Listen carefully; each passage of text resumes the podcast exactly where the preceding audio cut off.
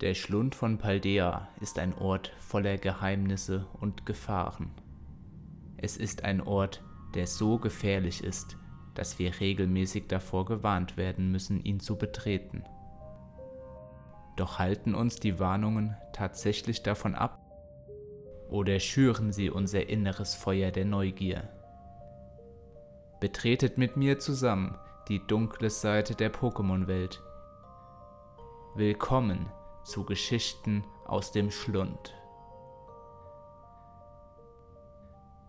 Im Duden der Pokémon-Welt sind die Wörter Gier, Geiz und Verrat nicht vorhanden. Dabei entstehen diese meistens dort, wo Menschen sind. Und wie wir alle wissen, wird auch die Welt der Pokémon von uns Menschen regiert. Da wäre es nicht allzu verwunderlich, wenn die Aussicht auf einen großen Schatz die Freundschaft dieser drei Jugendlichen aus Kalos auf eine harte Probe stellt. Dabei beginnt die Geschichte bereits hunderte Jahre zuvor.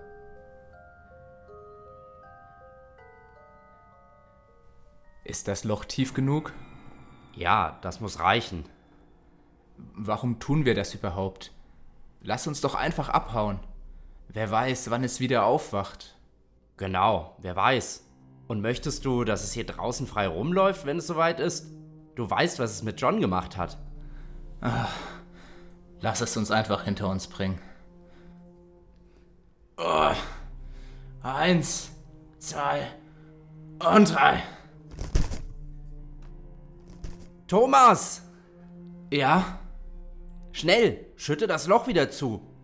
Hat es sich gerade bewegt? Mach das verdammte Loch zu.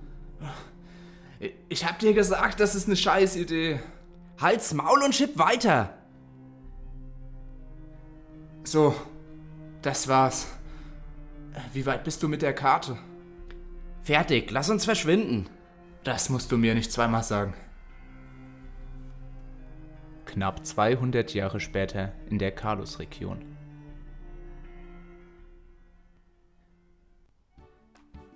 Boah, ganz schön finster hier. Mach doch mal das Licht an, Julian. Ich glaube, so etwas wie Elektrizität gab es noch nicht, als das Haus meiner Großeltern gebaut wurde. Hat einer von euch eine Taschenlampe? Ohne finden wir nie wieder den Weg vom Dachboden zurück in die Zivilisation. Eine Taschenlampe? Nimm doch einfach den Smart Rotom, so wie ich, und zack, es werde Licht. Was liegt denn hier alles rum? Voll der Retro-Kram. Schallplatten, Kassettenrekorder, alte Bilder. Hast du nicht gesagt, wir finden hier wertvolle Dinge? Erstens habe ich keine Ahnung, was hier oben liegt, und zweitens habe ich den Retro-Kram geerbt. Wenn du hier also etwas Wertvolles findest, Tim, dann gehört es mir. Schon gut, chill doch mal. Hey Leute, kommt mal her. Ich glaube, ich habe was gefunden. Tim und Julian legen den Streit bei und gehen hinüber zu Florian, der eine große Karte in der Hand hält. Was ist das? Sieht aus wie eine Schatzkarte. Lass mal sehen. Schau mal, da ist ein Weg eingezeichnet. Da muss der Schatz versteckt sein. Das X markiert die Stelle. Sieht mehr aus wie ein Totenkopf als wie ein X, findet ihr nicht? Stimmt, jetzt wo du es sagst. Wo glaubt ihr ist das? Sieht nicht aus wie in Carlos. Wer lesen kann, ist klar im Vorteil. Paldea steht da oben im Eck. Ach ja, und was machen wir damit? Ja, was wohl? Wir haben Ferien, wir haben eine Schatzkarte und Paldea ist nicht weit weg. Aber was ist mit dem Totenkopf? Ach, Florian, sei keine Pussy. Wenn du Angst hast, dann teilen wir den Schatz eben nur durch zwei. Hm, was soll's. Ich bin dabei. Aber wir sollten trotzdem Vorsicht walten lassen. Am nächsten Tag brachen Tim, Julian und Florian nach Paldea auf. Dafür nahmen sie die Fähre am frühen Morgen. Habt ihr an alles gedacht? Ich habe Proviant dabei. Das sollte ein paar Tage lang. Sehr gut. Ich habe das Zelt dabei. Und ich habe die Schaufel von meinem alten. Hast du die Karte, Julian? Na klar. Und ich habe mit Florian gestern Abend die Route geprüft. Wir brauchen ungefähr einen Tagesmarsch. Was? Ihr habt das ohne mich gemacht? Du musstest doch plötzlich los. Wohin überhaupt? Ich habe meine senile Oma im Altersheim besucht. Ach wirklich? So familiäre Fürsorge hätte ich dir gar nicht zugetraut. Warst du am Tag zuvor nicht auch schon bei ihr? ja, Mann. Die Alte ist so senil, die drückt mir jedes Mal wieder Taschengeld in die Hand. Du bist echt so ein Arschloch, Tim. Aber ein Arschloch mit Geld. Schaut mal, Leute, da vorne ist das Festland. Gleich sind wir in Paldea. Am Festland angekommen, verlieren die Jugendlichen keine Zeit und brechen direkt in die Richtung auf, in welcher der Schatz liegen soll. Der Marsch führt sie abseits der Wanderwege und ist anstrengender als gedacht. Der Tag neigt sich langsam dem Ende zu, während die Gruppe nicht mehr allzu weit vom Ort auf der Karte entfernt ist. Die Freunde schlagen ihr Nachtlager auf und stärken sich mit Julians Wegproviant beim abendlichen Lagerfeuer. Die Brote schmecken echt spitze, Julian. Ich glaube, ich nehme mir noch ein drittes. Ich hab so einen Kohldampf. Kein Wunder. Der Weg hat ja auch viel länger gedauert, als ihr vorausgesagt habt. Aber doch nur, weil du unbedingt die Karte haben und uns führen wolltest. Wir sind bestimmt eine Stunde im Kreis gelaufen. Was soll's? Hauptsache, wir sind fast am Schatz. Was glaubt ihr, wird in der Kiste sein? Auf jeden Fall eine Menge Gold. Oder Edelsteine. Ich werde niemals arbeiten müssen. Denk dran, dass wir den Schatz durch drei teilen, Tim. Ich denke, da werden ganz alte Sachen drin sein. Vielleicht ein paar Familienerbstücke meiner Vorfahren, eine alte Kette meiner Ururoma oder alte Münzen. Das wäre so aufregend. Langweilig. Also ich bin mir immer noch nicht sicher, ob es eine gute Idee ist, die Kiste zu öffnen. Das hier ist eindeutig ein Totenkopf. Er zeigt auf die Karte, die Tim immer noch fest in der Hand hält. Währenddessen hat Florian nun auch das dritte Brot verputzt und trommelt sich genüsslich auf den vollen Bauch. Aber ich werde euch eh nicht davon abhalten können, den Schatz zu bergen. Dann kann ich euch genauso gut begleiten und aufpassen, dass ihr keinen Unsinn macht. Apropos Unsinn. Es wäre Unsinn, morgen früh müde aufzubrechen. Ich lege mich jetzt schlafen. Wer kommt mit? Gute Idee. Ich komme mit. Wir brauchen die Kraft nicht nur für den Weg, sondern um die Kiste auszubuddeln. Was ist mit dir, Tim? Geht schon mal schlafen. Ich bleibe noch etwas am Feuer sitzen. Aber pass auf, dass dir die Karte nicht ins Feuer fällt. Und lösch das Feuer mit einem Eimer Wasser und schütte Erde drüber damit die Glut überdeckt ist und unsere Zelte in der Nacht kein Feuer fangen. Ja, ja, wird gemacht, Chef. Damit verabschieden sich zwei der drei Freunde ins Bett, während Tim immer noch an den Inhalt der Schatzkiste denkt. Je länger er die Karte betrachtet, desto stärker wird seine innere Gier, den Schatz für sich alleine haben zu wollen. Nach circa einer halben Stunde erhebt er sich von seinem Platz. Warum sollte ich den Schatz mit Ihnen teilen? Die halten sich doch für was Besseres. Wahrscheinlich planen die beiden gerade, wie sie mich hintergehen werden. Aber nicht mit mir. Ich komme ihnen zuvor und werde mir allein das ganze Gold nehmen. Mit diesen Worten schnappt sich Tim die Schaufel, aktiviert die Taschenlampe seines Smartrotoms und begibt sich alleine auf den Weg in Richtung Schatz. Die Suche in der Nacht ist schwer. Tims schlechter Orientierungssinn macht das Ganze nicht einfacher. Doch nach einigen Stunden kommt er endlich, erschöpft und übermüdet, an dem Ort auf der Karte an. Da vorne ist der eingezeichnete Baum und da hinten ist der Fels. Das heißt, ich bin hier genau an der richtigen Stelle. So, an die Schaufel. Er beginnt zu graben und stößt nach wenigen Minuten auf etwas Hartes. Klingt wie eine Truhe. Eine Schatztruhe. Ich wusste es.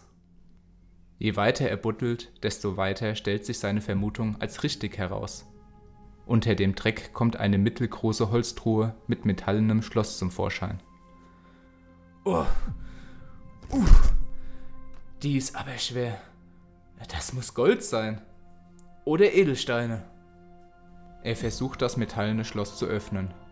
Es gelingt. Er hebt den Deckel der Kiste langsam an und strahlt vor Freude. Gold! Jede Menge Gold. Wir sind reich. Ich meine, ich bin reich. Ich ganz alleine. Das ist der schönste Tag in meinem Leben. Hä? Er hält inne. Was ist das? Ist das ein... Nein. Nein. Es kann nicht sein. Nein. Was machst du da? Hör auf! Hör auf damit! Sofort! Ah! Lass das! Lass das! Geh weg! Geh weg! Hilfe! Die Nacht neigt sich dem Ende zu. Von den nächtlichen Hilferufen haben Florian und Julian nichts mitbekommen. Frühaufsteher Florian wird zuerst wach und krabbelt aus seinem Zelt, um die Lage zu prüfen. Das gibt es nicht. Das Feuer glüht ja immer noch. Tim kannst du aber auch nicht die kleinste Kleinigkeit auftragen. Äh, wieso ist sein Zelt denn noch offen? Ist er etwa schon wach? Das sieht ihm ja überhaupt nicht ähnlich. Hier stimmt doch etwas nicht. Doch Florian muss feststellen, dass Tim nicht in seinem Zelt ist. Julian, schnell, wach auf! Was ist denn, Florian? Tim ist weg. Was? Tim ist weg! Und die Schaufel und die Schatzkarte. Meinst du das ernst? Julian tritt unbeholfen aus seinem Zelt. Dieser Kleine, der wird was erleben. Mich überrascht es nicht.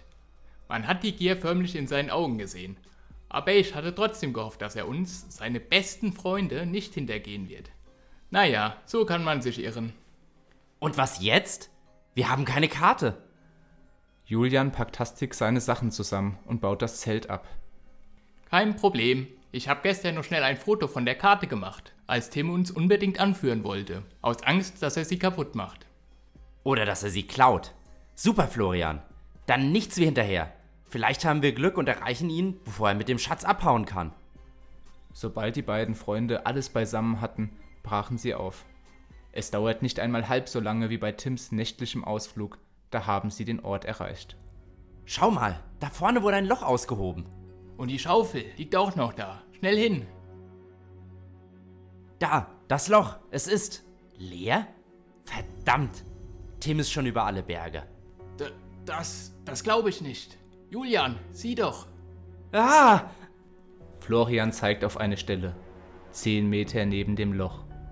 Dort liegt Tim. Oder besser gesagt, Tims leerer, toter Körper. Von dem Ding, das ihm angegriffen hatte, fehlt jedoch jede Spur. Oder doch nicht? 500 Meter weiter, auf der Spitze einer alten Ruine, sitzt Gierspenst. Für ein Pokémon, das 200 Jahre geschlafen hat, wirkt es erschreckend lebendig, als hätte es neue Energie gewonnen. Oder sollte ich besser sagen, geraubt. Der Pokédex-Eintrag von Karmesin besagt, es entstand vor etwa 1500 Jahren in einer Schatztruhe. Wenn Diebe versuchen, den Schatz zu stehlen, saugt es ihnen die Lebensenergie aus. Und so endet unsere Geschichte. Drei Freunde gingen auf eine Schatzsuche, doch nur zwei kamen wieder zurück. Die Gier, die Tim innewohnte, war schließlich sein eigenes Verderben. Hätten Julian und Florian auf die Botschaft, den Totenkopf auf der Karte, hören sollen? Dann wäre niemandem dieses schreckliche Schicksal widerfahren. Oder hätte es die Schreckenstat nur verschoben? Solltet ihr einmal in eine solche Situation kommen, denkt daran. Geteilte Freude ist dreifache Freude. Aber geteiltes Leid kann euch das Leben retten. Wir hören uns beim nächsten Mal, wenn es wieder heißt Geschichten aus dem Schlund.